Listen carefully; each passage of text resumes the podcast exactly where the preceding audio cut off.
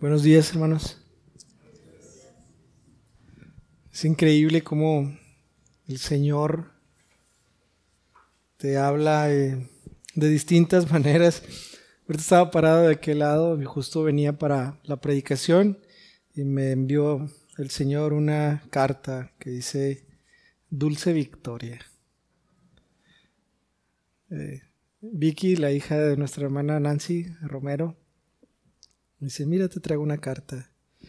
Dulce Victoria. Dulce Victoria, wow. El día de hoy vamos a hablar precisamente de eso, precisamente eh, cuando vemos eh, el contexto de, de lo que hace Judas con respecto a entregar al Señor. Eh, no nos lleva a pensar sino en aquella victoria que vendría por medio de, de la muerte en la cruz, una dulce victoria. Y ahorita cantábamos en el Monte Calvario, ¿no? La hermosura de esta, de esta cruz. Y, wow, es, es de mucho ánimo y de mucho gozo. Y gloria a Dios. Hermanos, sin más, los invito a que vayan al libro de Juan en el capítulo número 13. El día de hoy vamos a leer de los versículos 21 hasta el 32, si Dios lo permite, tratar de exponerlo. Libro de Juan en el capítulo número 13, versículos 21 hasta el 32.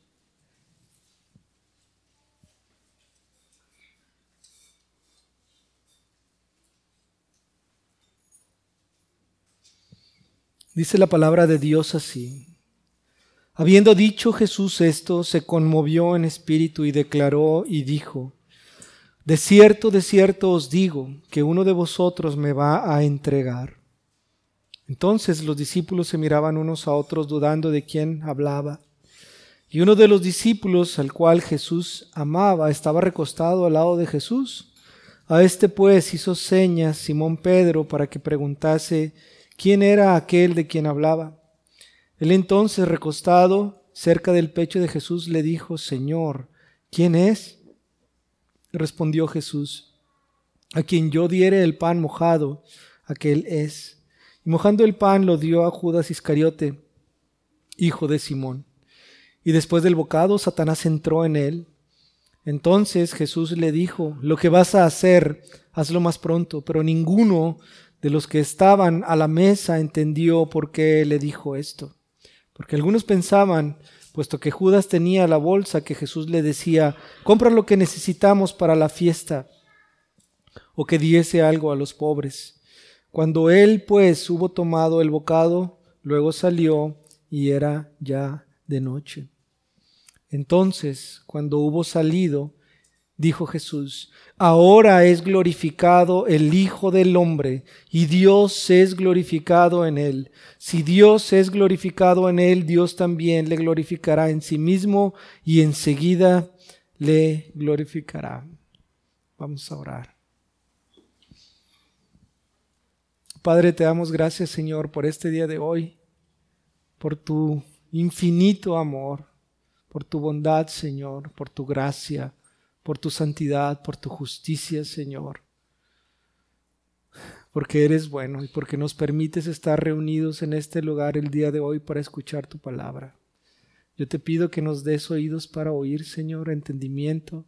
Te pido que, que me des de tu Santo Espíritu, Señor, para poder predicar con, con poder, con denuedo, con fidelidad, Señor, en temor, para tu honra y para tu gloria.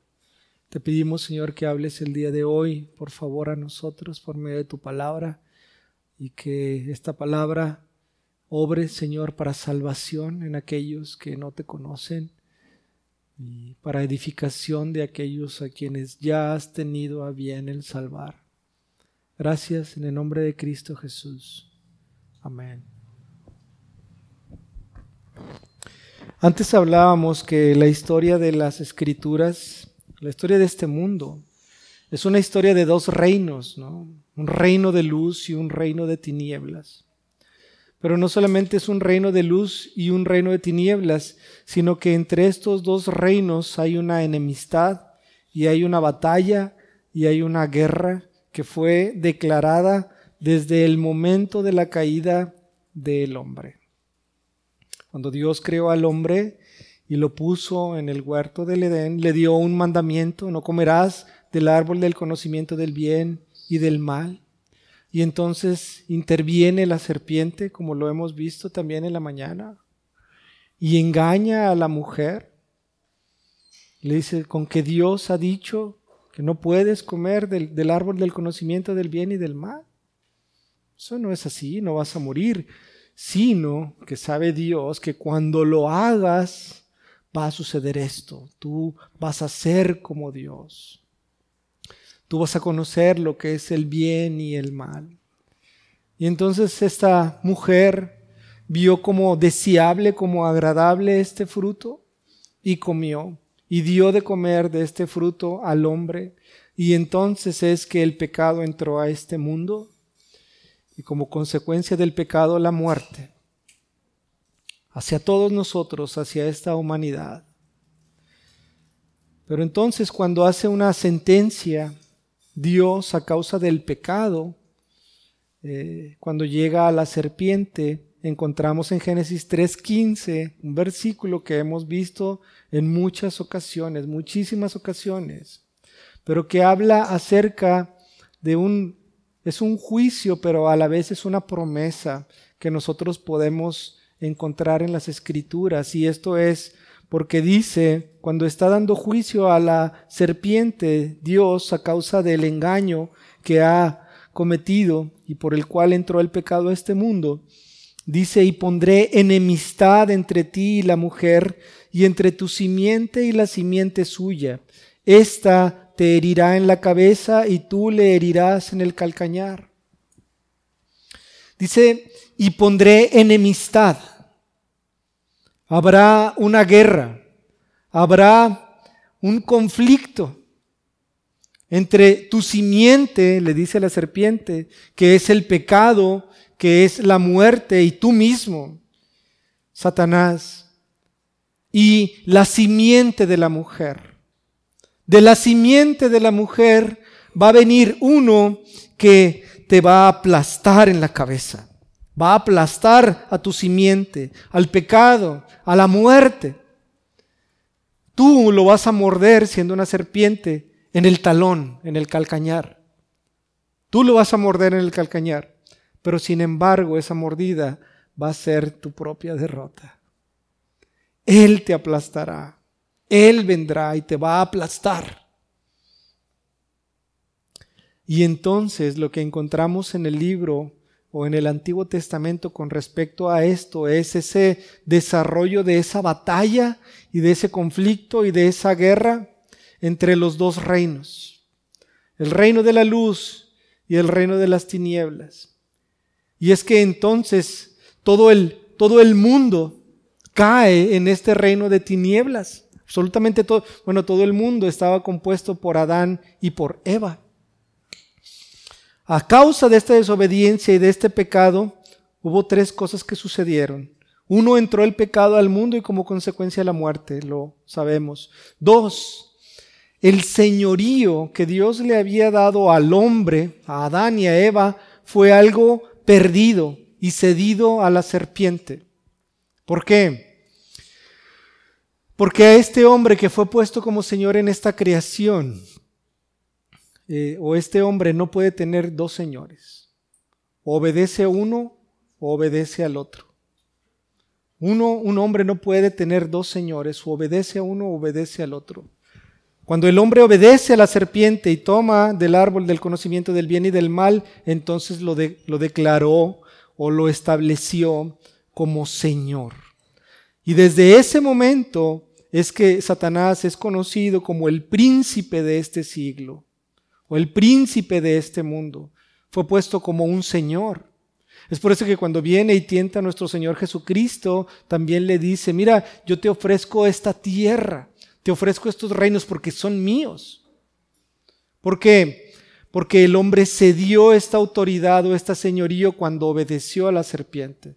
Entonces, como primera cosa que sucedió con este pecado es que entró eh, la muerte de este mundo, como segunda cosa es que el señorío que tenía Adán fue perdido y cedido a la serpiente, pero como tercera cosa es que una promesa fue dada y es lo que nosotros tenemos aquí en Génesis 3.15. Y el Antiguo Testamento lo que hace es desarrollar esta batalla, esta batalla en la cual hay un reino de luz y hay un reino de tinieblas. Este reino de tinieblas compuesto por el mundo, sujeto a este rey que es el príncipe de las tinieblas o Satanás, y el reino de la luz, compuesto por Dios y el pueblo escogido que Él se reservó para sí y que nosotros podemos ver en dos líneas que corren a lo largo del Antiguo Testamento. ¿Cuál era el propósito de este, de este eh, pueblo escogido por Dios? Que la simiente de la mujer viniera para poder derrotar a Satanás, al pecado y a la muerte. Este es el propósito que nosotros podemos ver en el Antiguo Testamento con respecto a la simiente de la mujer. Solamente que este versículo es algo confuso porque no, es, no hay una gran revelación con respecto a esto. Pero nosotros cuando avanzamos en el Antiguo Testamento vemos que esta simiente de la mujer es luego el hijo de Abraham prometido. Y después es el hijo de Isaac, y después es el hijo de Jacob, y después, bueno, no después, sino que Jacob es cambiado por el nombre de Israel. Esta simiente de la mujer prometida que aplastaría a la simiente de Satanás o de la serpiente, venía de ese linaje, de Abraham, bueno, de Noé, de Abraham, de Isaac, de Israel, de David. El asunto es que en el Antiguo Testamento, para revelar su voluntad a su pueblo, Dios utilizó a profetas. Y estos profetas mostraron que este que vendría sería el, un hijo de David, de ese linaje de David, sería un rey, un rey eterno. Su principado duraría por siempre. Sería un rey, sería un señor que vendría. Sería el ungido, ungido como rey para señorear. Esta es la promesa del Antiguo Testamento, que el hijo de David, hijo de Abraham, hijo de Dios, vendría a este mundo y sería ungido, sería el ungido de Dios, que también es Mesías en hebreo o Cristo en griego. Este Cristo, este ungido, este Mesías vendría como rey y entonces su reino sería por siempre. Todo el Antiguo Testamento puede ver o podemos ver el conflicto que se desarrolla entre estas dos partes y cómo siempre hubo esta tensión entre estos dos reinos y cómo siempre se buscó eh, eliminar esta descendencia para que no naciera el Mesías, para que no naciera el Cristo, como cuando nuestro Señor Jesucristo vino hace más de dos mil años, hubo amenazas de muerte por medio de Herodes y por eso tuvo que huir a Egipto hasta que pasara el tiempo en el cual estaban matando a los hijos que habían nacido en aquel entonces, luego regresa y se establece en Nazaret y pasa el tiempo, etc. Pero siempre hubo una, una, una guerra. ¿Por qué? Por la promesa dada en Génesis 3:15 y todas las profecías que hablaban acerca de este de esta simiente de la mujer, acerca de este hijo de David, el cual sería un rey y gobernaría con justicia en este mundo. Cuando nosotros trasladamos eso al pasaje del día de hoy, entonces vemos un una porción de la escritura que habla claramente de este conflicto que es llevado entre el reino de la luz y el reino de las tinieblas. ¿Por qué? Porque este reino de la luz invadió a este reino de las tinieblas cuando vino nuestro Señor Jesucristo de una forma directa. Nuestro Señor Jesucristo, el Cristo, el ungido, el Mesías, había venido a este mundo. Y no solamente eh, él mencionó que era el Cristo, sino que sus milagros y sus señales confirmaban que Él era el enviado por Dios.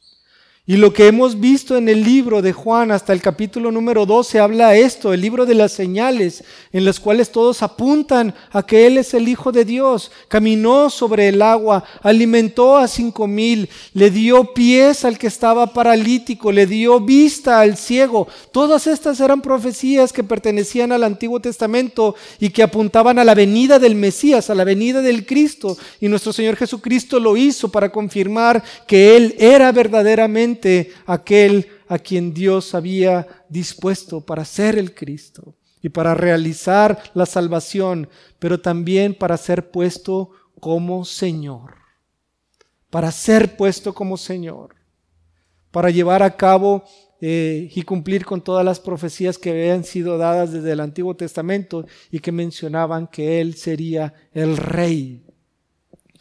En este capítulo número 13 vemos la batalla que está siendo librada entre el reino de la luz y el reino de las tinieblas. ¿Y esto por qué? Porque en el capítulo número 12, un capítulo número eh, antes del, del capítulo número 13, vemos cómo se da la entrada triunfal de nuestro Señor Jesucristo a la ciudad de Jerusalén. ¿Y qué era lo que decían los que estaban recibiéndolo con, con palmas a nuestro Señor Jesucristo, ¿qué decían? Osana, bendito el que viene en el nombre del Señor, el qué? El Rey de Israel. El Rey de Israel. Este es el contexto que nosotros tenemos de nuestro pasaje. Génesis 3.15 apunta a la venida de uno que aplastaría la cabeza de la serpiente. Se desarrolla toda la historia en el linaje de Abraham, de Israel, de David. Se promete a un rey que sería eterno. Llega nuestro Señor Jesucristo, cumple con todas las profecías, hace todos estos milagros y todas estas señales que hablan de que Él era ungido, Él era el rey. Y entonces llega el tiempo, después de tener tres años eh, sirviendo en ese eh, y predicando del Evangelio. Y entonces llega a Jerusalén en el tiempo de la Pascua y cuando va entrando a Jerusalén, el pueblo lo reconoce y le dice, Osana, que es sálvame, oh Salvador, sálvame, Salvador, bendito el que viene en el nombre del Señor, el Rey de Israel. El tiempo se había cumplido. El tiempo se había cumplido. Nosotros sabemos qué es lo que pasa después, porque hemos leído las escrituras, pero ellos, los que estaban ahí en ese momento, no lo sabían, no sabían qué es lo que iba a venir. Y esto es sumamente importante porque ellos actúan conforme al conocimiento que tenían en ese momento. Satanás, aunque sea un, ángel caído y tenga mucho conocimiento, no es omnisciente, ni tampoco omnipresente, ni sabe todas las cosas, ni está en todo lugar. Eso no es así, porque es un ángel. Él solamente tenía conocimiento hasta este punto de lo que él había leído o lo que había presenciado del Antiguo Testamento y tenía conocimiento de las escrituras, mucho conocimiento de las escrituras, pero él no sabía qué es lo que estaba por venir. Y entonces, ¿qué es lo que sucede? Que han dicho, Osana, bendito el que viene en el nombre del Señor, el Rey de Israel. Y entonces, ¿qué es o cuál es la respuesta que tiene Satanás? El príncipe del rey, del reino de las tinieblas, hacia nuestro Señor Jesucristo, el rey del, de este reino de luz. ¿Cómo es que habría de impedir que fuera entronizado nuestro Señor Jesucristo, que alcanzara el título de rey? ¿Cómo sería posible? ¿Qué es lo que tendría que hacer Satanás? Asesinarlo, matarlo eh, demeritarlo, hablar mentira acerca de él, que no era el Cristo, etc. Este era el propósito de Satanás. ¿Para qué? Para que nuestro Señor Jesucristo no fuera puesto como rey. ¿Por qué? Porque si hubiera sido puesto como rey en Jerusalén, entonces hubiera derrotado a los romanos y entonces habría abundancia en Jerusalén y entonces eso es lo que estaba esperando Israel de una forma física. Pero no era eso lo que estaba buscando nuestro Señor Jesucristo. No estaba buscando derrotar a los romanos ni establecerse como rey físico de, del pueblo de Israel. Eso no es lo que buscaba nuestro Señor. Ni tampoco llevó la victoria por medio de espada, sino la llevó por medio de la debilidad, por medio de la humildad, por medio del sacrificio, por medio del amor. Pero esto no lo sabía Satanás. Satanás vio que el pueblo había recibido a nuestro Señor Jesucristo. Osana, bendito el que viene, y entonces, ¿qué es lo que tengo que hacer? Tengo que quitarlo, tengo que, tengo que matarlo, tengo que asesinarlo. Y para eso voy a utilizar a uno de mis agentes, uno de mis, de mis, eh, ¿de mis qué? Emisarios. ¿A quién? A uno que pertenece a mi reino, a Judas Iscariote. Este conflicto está llegando a, sus últimas, a sus últimas instancias, hermanos. Está llegando a lo último que es. Ahora imagínense, y esto es con respecto a la batalla que nosotros podemos ver en el Antiguo Testamento, pero ahora imagínense a un hombre como Judas Iscariote, el cual estaba al lado de nuestro Señor Jesucristo, pero estaba con él por una conveniencia. Esto lo hemos visto en el capítulo número 12 también. Judas Iscariote no estaba ahí porque amaba verdaderamente a Cristo. Él amaba, o lo que amaba a Judas Iscariote era el dinero. Entonces imagínate que te dicen, he aquí el rey de Israel. Bueno, me conviene estar con él, porque algún beneficio he de obtener. Cuando Él se ha entronizado, entonces a lo mejor me va a poner sobre algún pueblo o sobre algún estado y ahí voy a poder agarrar dinero. Porque Judas Iscariote no estaba ahí por un amor genuino y real y a nuestro Señor Jesucristo, sino por un beneficio propio.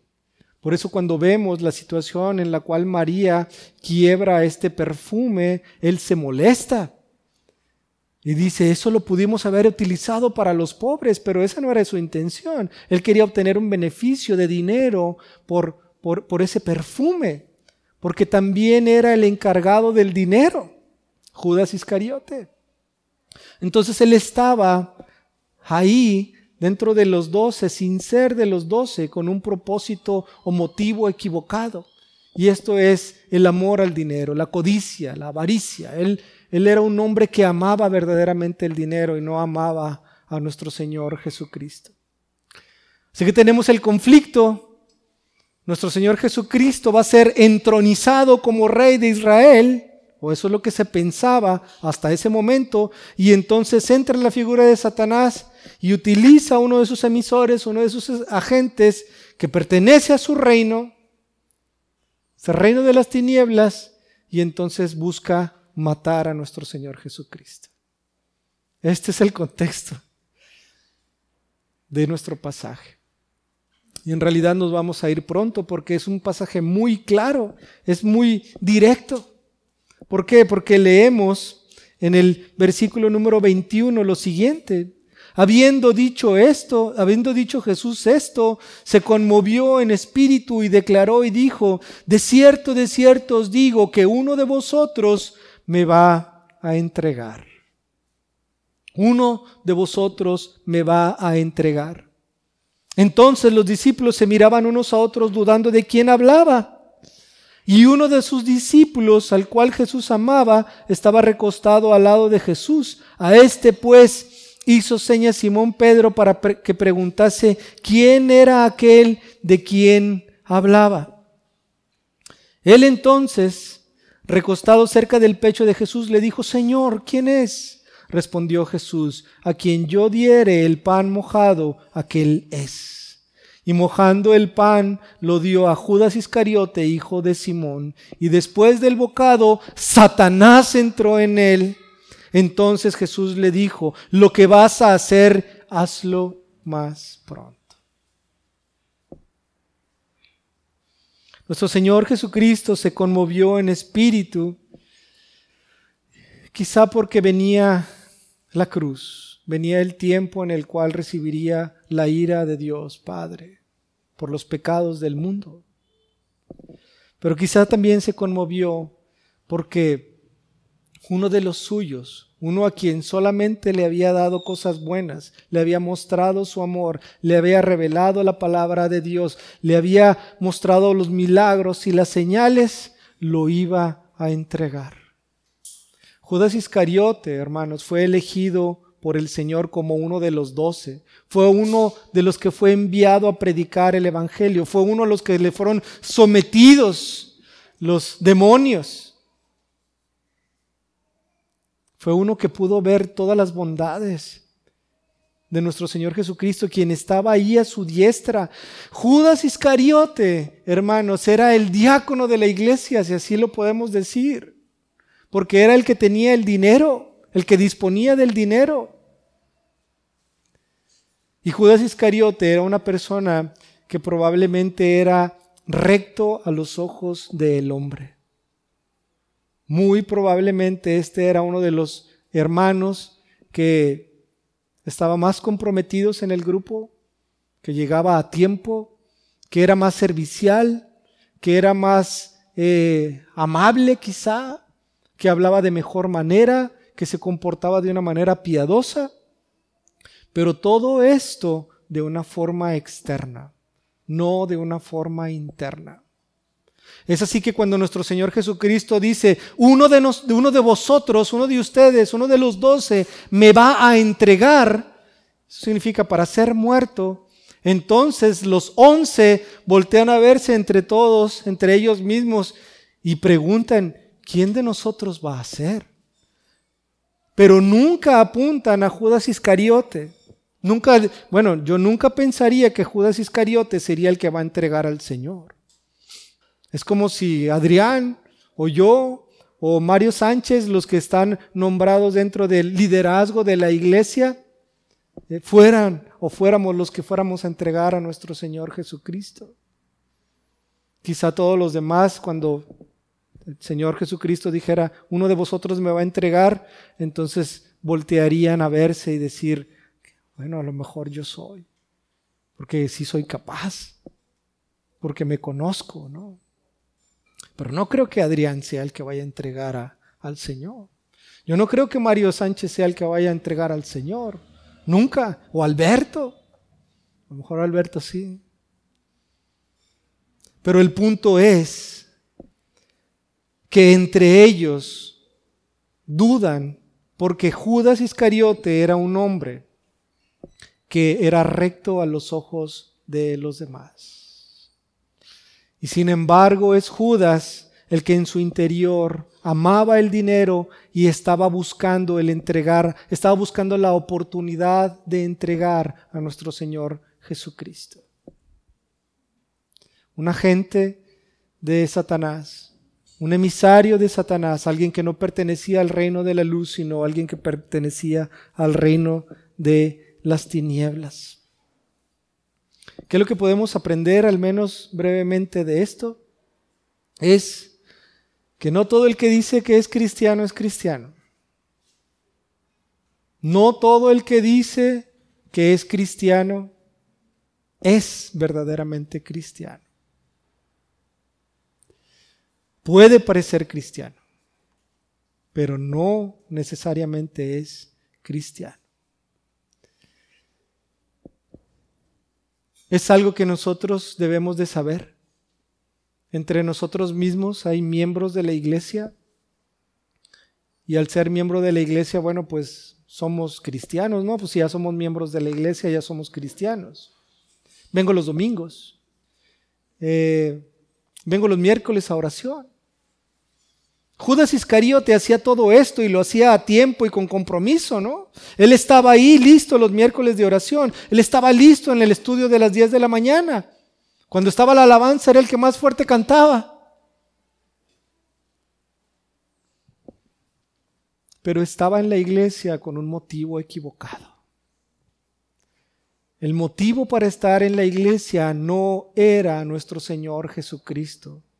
El motivo para estar en la iglesia era el mismo, su ministerio, el dinero, algún nombre que habría de obtener.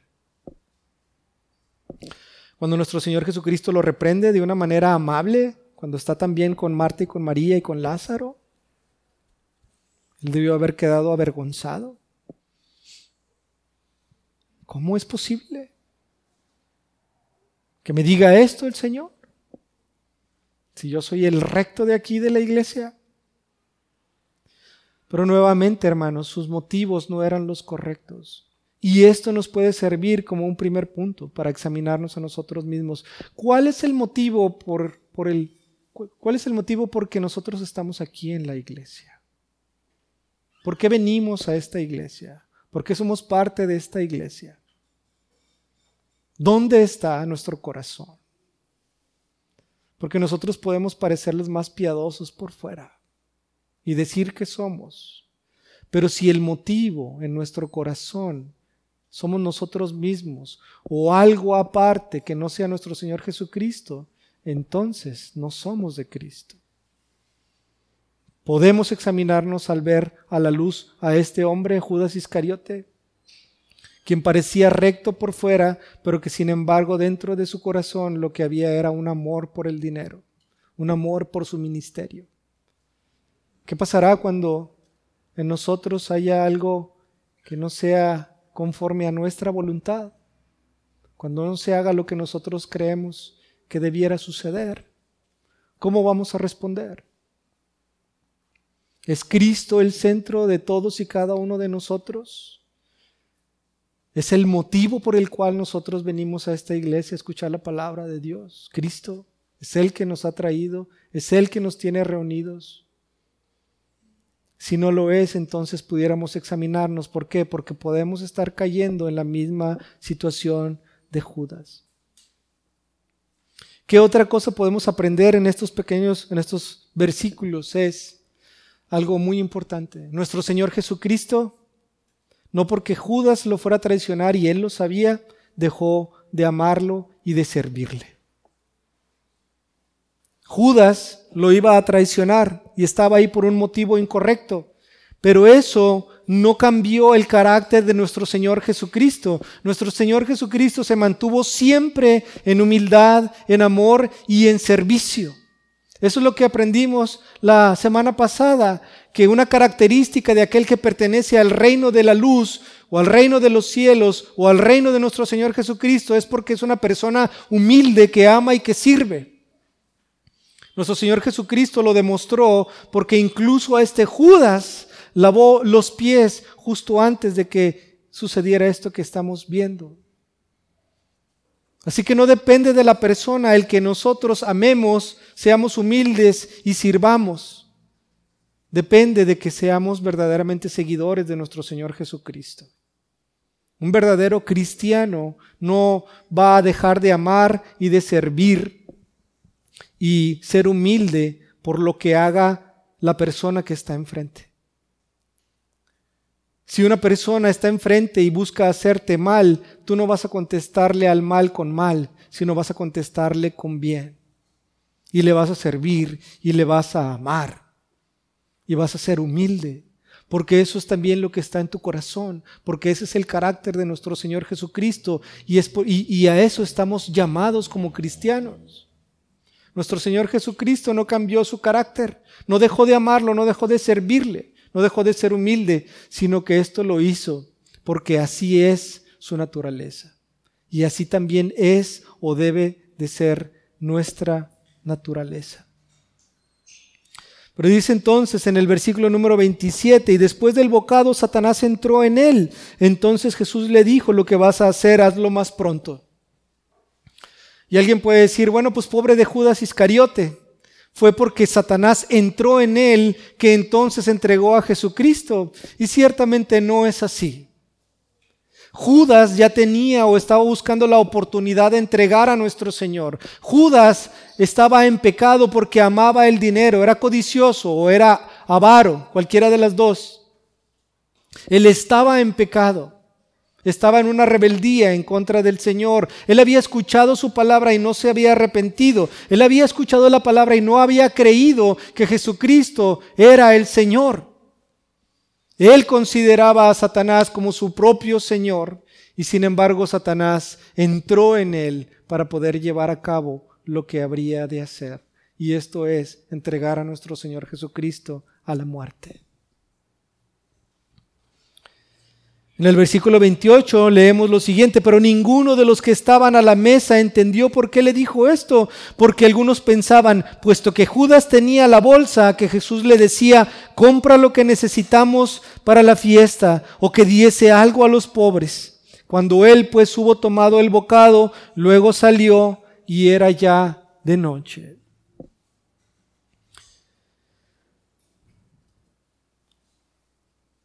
Cuando Judas toma de este bocado, Satanás entra en él en lo que dicen las escrituras.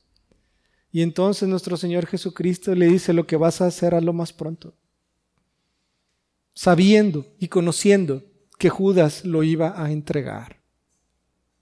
Este era el golpe que iba a asestar Satanás para derrotar a el rey, a nuestro Señor Jesucristo. Que no pudiera ser entronizado que no pudiera ser llamado rey verdaderamente y estar en el templo y estar rigiendo desde Jerusalén. Satanás sabe esto, ha escuchado el Osana y entonces entra en Judas Iscariote para poder entregar a nuestro Señor Jesucristo con los judíos para que fuera asesinado, para que sea para que fuera su muerte. Y esto pensaba Satanás que sería el, el golpe maestro, el golpe final. Con esto impediría que nuestro Señor Jesucristo fuera puesto o nombrado como rey. Y sin embargo, la contestación que da nuestro Señor Jesucristo es una asombrosa, porque en los versículos 31 y 32, inmediatamente después de esto, dice, dice nuestro Señor, entonces, cuando hubo salido, Judas Iscariote dijo Jesús, ahora es glorificado el Hijo del Hombre y Dios es glorificado en él. Ahora es el momento en el cual yo seré honrado, yo seré glorificado, yo seré reconocido verdaderamente como rey por lo que va a hacer este Judas Iscariote y lo sabemos. ¿Por qué? Porque nuestro Señor Jesucristo iba a ser exaltado por medio de la humillación de la cruz. Es ahora el momento en el cual yo voy a ser glorificado y no solamente yo, sino que también el Padre será glorificado. En esta batalla, cuando Satanás busca asesinar o matar a nuestro Señor Jesucristo y pensaba, pensar que, que con esto iba a derrotar al reino de la luz, resultó que era todo lo opuesto. ¿Por qué? Porque al llevarlo a la cruz a nuestro Señor Jesucristo, Él iba a llegar al punto más bajo de su humillación. Y en la escritura también vemos que el que más alto quiere estar es el que más bajo deba de estar. Nuestro Señor Jesucristo fue llevado a la cruz bajo mentiras, con engaños, fue escupido, se le fue puesto una corona de espinas, fue crucificado y dice la palabra que fue desnudo. ¿Alguien puede, puede soportar eso? Nuestro Señor Jesucristo desnudo fue subido a la cruz y exhibido delante de todo el pueblo de, de Jerusalén que estaba para poder ser crucificado. ¿Alguien, alguien lo, lo ha visto así? Una humillación tal hacia nuestro Señor Jesucristo que realizó Satanás por medio de Judas, por medio de los judíos, para vencer a nuestro Señor Jesucristo. Pero, oh sorpresa, los caminos de, de nuestro Dios no son los mismos que los de nosotros. Por medio de esta debilidad, por medio de esta humillación, es que vino la exaltación. Y nuestro Señor Jesucristo fue exaltado hasta lo sumo, estando aquí en la tierra, en la cruz del Calvario, en el cual fue a la cruz para pagar por nuestros pecados. Y así demostrar su amor, así demostrar su, humildad, así demostrar el verdadero servicio hacia esta, esta humanidad caída. Porque cuando estuvo en la cruz, Él recibió honra y gloria porque lo hizo siendo inocente, para pagar por los pecados que todos y cada uno de nosotros cometimos. Pero no solamente fue glorificado en la cruz nuestro Señor Jesucristo, sino que también el Padre recibiría gloria al aplicar el justo juicio, el castigo por los pecados que nosotros hemos cometido. Dios dice que es santo y que es justo y que no considerará como inocente al que es culpable y que aplica su justicia justa siempre. Y al llevar a su propio Hijo a la cruz y aplicar su castigo, aplicar su propia ira, demuestra el aborrecimiento hacia el pecado, demuestra su santidad, demuestra su justicia y entonces es que recibe honra y gloria por la obra que está llevando a cabo su propio Hijo, nuestro Señor Jesucristo. Ahora es el momento de mi gloria, dice nuestro Señor Jesucristo, y no solamente la mía, sino también la del Padre. Y en el versículo 32, para terminar, leemos lo siguiente, si Dios es glorificado en él, Dios también le glorificará en sí mismo y enseguida le glorificará.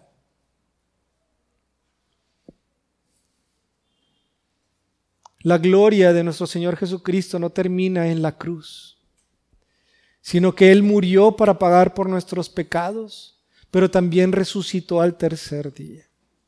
Y dice la palabra que está a la diestra de, Él, a la diestra del Padre, en la gloria. Y esto porque nuestro Señor Jesucristo fue justo siempre. Y esta justicia y esta obediencia perfecta le ganó la vida eterna.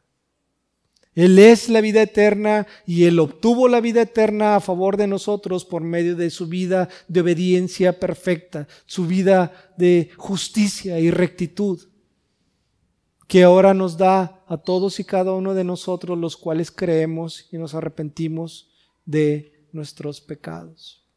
Es por eso que estando en la cruz, Él venció a Satanás, Él venció a la muerte por medio de la resurrección él fue humillado y también fue enaltecido por la obra que él realizó.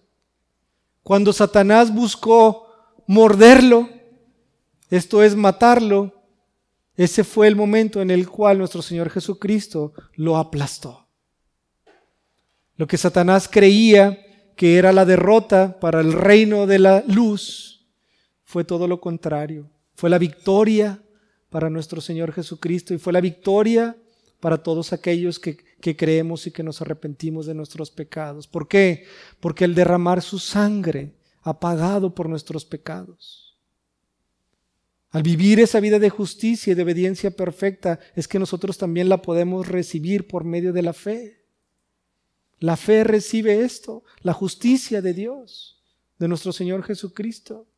Y entonces el acusador, el adversario, Satanás, ya no tiene motivo para que en nuestro juicio nosotros seamos eh, puestos en el infierno o en el castigo eterno.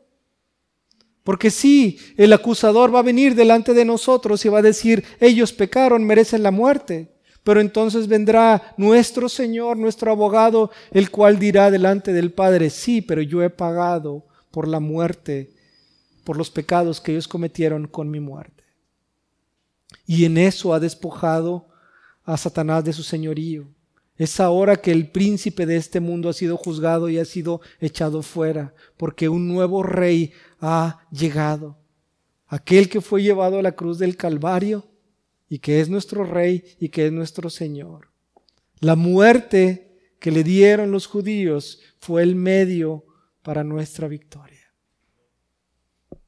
cuando llegaba al principio y me recibía esta carta, decía dulce victoria.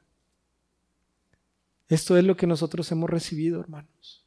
En esta batalla entre el reino de la luz y el reino de las tinieblas, lo que ellos hicieron, esta muerte esta mordida en el talón, lo único que provocó fue el que fueran aplastados. Porque nuestro Señor Jesucristo obtuvo la victoria por medio del derramamiento de su sangre en la cruz para pagar por nuestros pecados. Él murió nuestra muerte, pero no solamente esto, sino que resucitó.